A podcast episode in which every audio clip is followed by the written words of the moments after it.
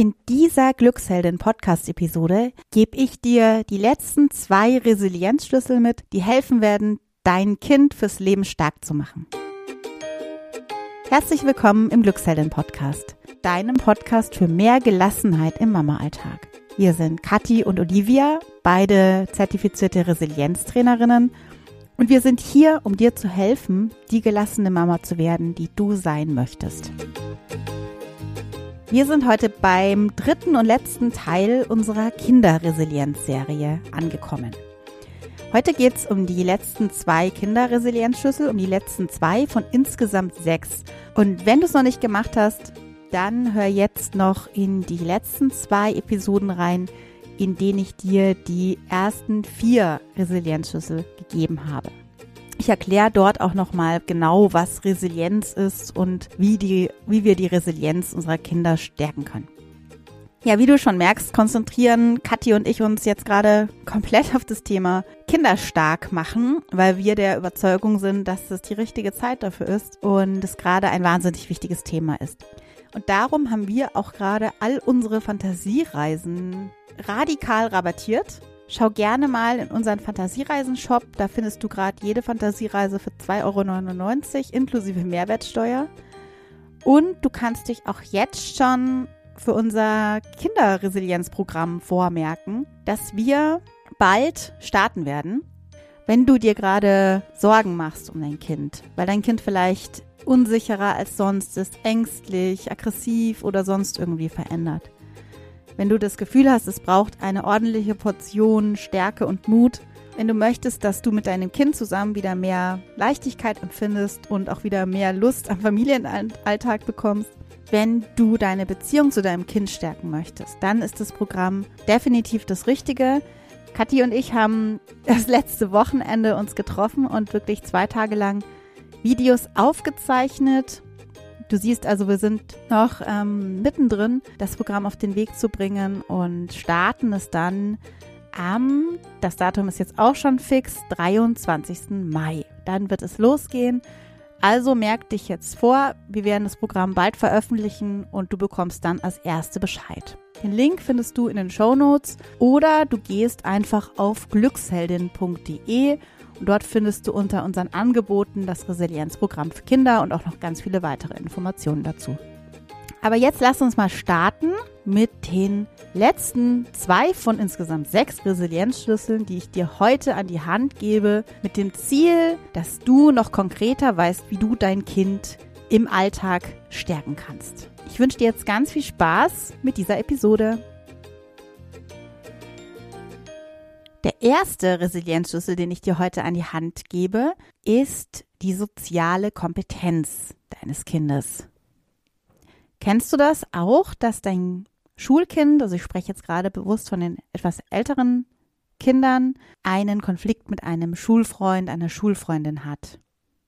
Kommt nach Hause und weint oder erzählt oder ist bedrückt. Vielleicht erzählt dein Kind auch gar nichts, aber du hörst es dann von anderen Vielleicht gibt es immer wieder Streit mit diesem Kind, mit dem anderen Kind, aber vielleicht sind es auch immer andere Kinder, ist es ganz egal. Es geht hier bei diesem Resilienzschlüssel soziale Kompetenz darum, dein Kind soziale Beziehungen leben kann. Und dazu gehören nun mal auch Konflikte, dazu gehören schöne Dinge, aber auch Konflikte. So, wie kannst du jetzt damit starten? Bei der Sozialkompetenz geht es im Prinzip um das sich in andere Menschen einfühlen können. Im Endeffekt geht es um die Empathie und vielleicht erinnerst du dich an unsere erste Folge, in der ich als ersten, als allerersten Resilienzschlüssel auch die Fremd- und Selbstwahrnehmung dir mitgebracht hatte. Und diese Fremdwahrnehmung ist hier wieder Grundlage. Ähm, also es geht darum, dass dein Kind andere wahrnimmt und wahrnimmt, wie die sich fühlen und sich dann auch in die hineinfühlen kann.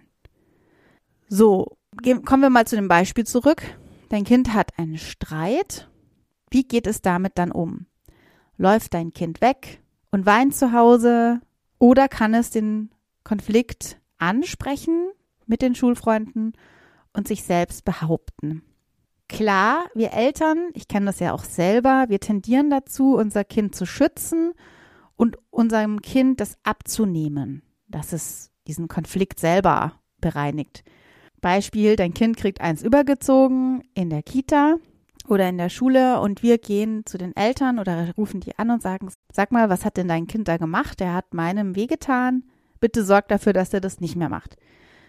Und klar, im Kindergarten ist es noch teilweise Aufgabe der Erzieherinnen, aber auch da passiert es immer mehr, dass die Erzieherinnen dem Kind diese Verantwortung der Konfliktlösung immer mehr selbst übertragen, das Kind involvieren durch Fragetechniken, das Kind befähigen, sich in den anderen hineinzuversetzen. Dann darf jeder sein, seine Wahrnehmung erstmal schildern und dann kommt man gemeinsam zu einer, zu einem Fazit und vergibt sich im besten Falle und alles ist wieder gut.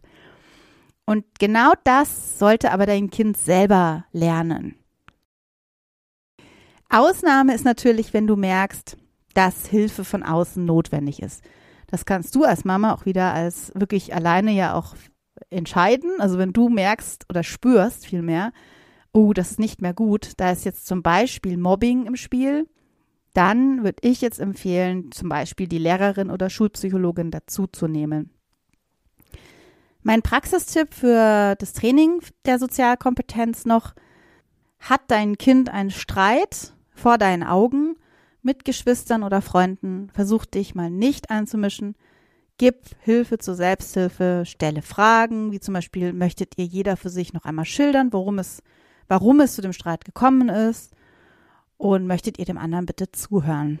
Das ist Hilfe zur Selbsthilfe und fördert die Empathie und das aktive Zuhören. Nächste Frage könnte dann auch sein, was könnte euch jetzt helfen, euren Streit zu lösen? Also, probier das mal aus. Dann wirst du auch merken, dass sie immer weniger deine Hilfe brauchen bei Geschwisterstreits und das wird dich ja auch wieder entlasten. Jetzt kommen wir zum letzten Resilienzschlüssel, ähm, den ich dir heute gebe und insgesamt in den drei Teilen jetzt geben werde.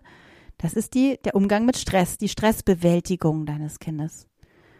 Und hier kann ich dir gleich mal sagen, ist auch nochmal alles zusammengefasst, was wir in den letzten drei Episoden besprochen haben. Also alle Tipps, die du jetzt mitbekommen hast von mir in den Praxistipps, die kann dein Kind in einer Schatzkiste sammeln für sich. Das ist natürlich alles auf der Metaebene in dem Kopf deines Kindes, ja.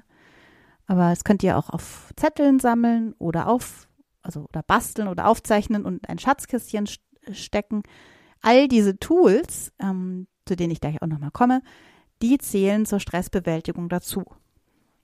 Jetzt denkt nochmal an das Beispiel von der von dem kleinen Kind, also von dem Kind, das von der Schule heimkam und die Mutter ist nicht zu Hause. Das habe ich dir im ersten Teil auch gegeben, dieses Beispiel.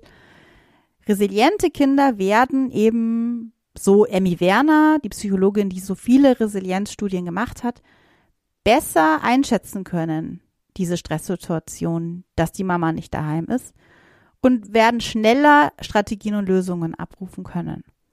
Und je mehr du das jetzt trainierst mit deinem Kind, also je mehr du da jetzt auch immer wieder in die Coach-Rolle gehst als Mutter ähm, oder Elternteil und deinem Kind hilfst, selber Strategien zu finden, selber sich erstmal zu beruhigen natürlich und Strategien abzurufen, desto mehr wird dein Kind auch selbst befähigt sein, das zu tun. Ich möchte jetzt hier an der Stelle dir nochmal ganz knapp die Tipps zusammenfassen aus den letzten drei Episoden und dir dann noch einen ganz hilfreichen, sehr, sehr wirksamen Praxistipp für die Stressbewältigung generell geben. Also kommen wir doch nochmal zurück zur, zum ersten Resilienzschlüssel, die Selbst- und Fremdwahrnehmung. Hier war mein Tipp, dass du mit deinem Kind über seine Gefühle sprichst, dass ihr die da sein lasst und dein Kind in der Lage ist, immer mehr und schneller seine Gefühle wahrzunehmen in seinem Körper. Stichwort Mama es kribbelt, dass es dann auch benennt, wenn es unter Stress kommt und das wahrnimmt. Also das ist erstmal nur die Wahrnehmung. Dass bevor das Kind ausrastet, bevor es losgeht, dass es die Emotion zeigt, das wahrnimmt. Das war mein erster Tipp, da mit deinem Kind im Zwiegespräch zu bleiben, wie es sich fühlt. Zweiter Tipp war bei dem Resilienzschlüssel Selbstwirksamkeit, dass dein Kind Erfolgserlebnisse sammelt. Also wirklich wie ein Stickeralbum, Erfolgsalbum, da die Erfolge sammelt. Beispiele Pfannkuchen backen alleine, Waschmaschine ausräumen, selber zum Bäcker gehen, dir irgendwas im Supermarkt besorgen, lauter Dinge, die dein Kind fordern, also wirklich fordern und das danach ein Erfolgserlebnis empfindet. Wenn es diese Erfolgserlebnisse sammelt und darauf zurückblicken kann, was es alles kann, wird es auch davon überzeugter sein, dass es wirklich etwas kann und dass es jede, jedes Problem lösen kann. Das war die Selbstwirksamkeit. Dann zur Selbststeuerung, zum dritten Resilienzschlüssel. Da habe ich gesagt, dass du in diesen Ausrastersituationen oder in diesen traurigen, also in diesen leisen Gefühlen auch, die ja auch sehr belastend sein können, ein Codewort mit deinem Kind ausmachst und dass dein Kind dann sagt, also Beispiel, ähm, Herbstlaub, glaube ich, hatten wir, dass dein Kind sagt, Mama Herbstlaub, ich raste gleich aus, was kann ich tun? Und dann kannst du ihm besser helfen. Und so lernt dein Kind auch schneller selber Strategien anzuwenden und nicht geschockt und handlungsfähig von seinen Emotionen zu bleiben. Also das war dieses Thema Selbststeuerung. Dann Problem lösen, mein, einer meiner Lieblingskinderresilienzschlüssel, ganz konkret dein Kind befähigen, hier selber Probleme zu lösen, selber kreative Lösungen zu finden. Das geht natürlich nur, wenn dein Kind vorher seine Gefühle regulieren konnte und nicht überschwappt vor Wut zum Beispiel. Also da war der Praxistipp, dass dein Kind ähm, immer wieder reflektiert, wenn es etwas nicht lösen konnte oder hilflos war und dann Lösungsstrategien mit deinem Kind zu besprechen dann zu schauen, wie kannst du das nächste Mal damit umgehen. Vielleicht passiert es ja gleich morgen schon wieder und dein Kind kann es selber anwenden. Das wäre natürlich das Beste. Also, dass dein Kind in so einer Problemsituation in die Lösungsorientierung kommt. Das genau ist das Thema Problemlösen. Der fünfte, den habe ich dir gerade gesagt, soziale Kompetenz. Also, dass wir Eltern das nicht so übernehmen, sondern unser Kind befähigen, durch Fragen selber einen Konflikt zu lösen. Das habe ich dir heute genannt. Und der sechste Resilienzschlüssel, Stressbewältigung, da sind wir jetzt gerade angelangt. Darum habe ich dir das auch alles nochmal zusammengefasst, weil, wie gesagt, die Stressbewältigung, Schatzkiste gefüllt werden muss. Und ich gebe dir jetzt nochmal einen ganz tollen Tipp dafür, oder eigentlich zwei, sind eigentlich zwei Tipps, wie du ganz konkret schnell dein Kind in einer Stresssituation runterbringen kannst.